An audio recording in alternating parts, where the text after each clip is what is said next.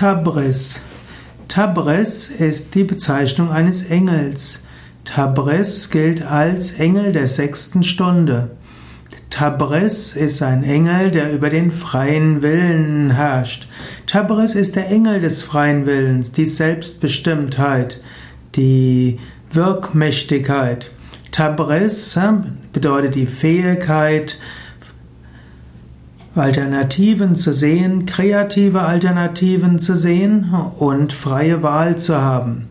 Wann immer du denkst, dass du in einer Situation festgefahren bist oder dich hilflos fühlst, dich als Opfer fühlst, dann kannst du darum beten, dass du neue kreative Alternativen finden kannst. Tabris steht dann auch dafür, dass du diese Alternativen dann auch ergreifen kannst. Also die kreative Fähigkeit, selbstbestimmt zu sein und selbst zu agieren, hm, das nennt sich Tabris.